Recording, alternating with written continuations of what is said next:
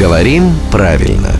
Володя, здравствуйте. Доброе утро. Вашего вмешательства, срочного причем, требует наша слушательница Ольга. А она не может найти однозначного ответа на то, как писать слово на ощупь. Слитно или раздельно? Со словом «на ощупь» есть однозначный ответ. Увы, его невозможно дать по отношению ко всем наречиям. Потому что слитное, дефисное, раздельное написание наречия — это одна из самых сложных тем в русской орфографии. Там нет единого правила, там много разных правил, из них есть исключения, многое объясняется просто традицией.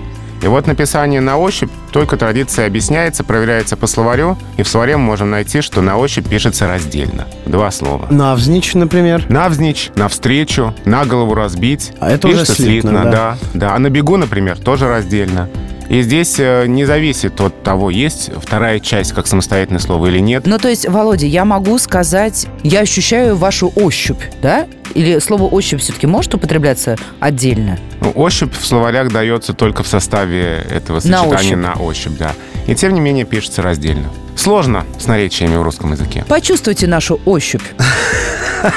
Оля, это Ева к вам обращается. Ну и в целом, конечно, к слушателям, которые очень любят, надо сказать, рубрику «Говорим правильно». Ее ведем мы вместе с главным редактором «Грамотру» Владимиром Пахомовым, который приходит в нашу студию каждое буднее утро в 7.50, 8.50 и в 9.50.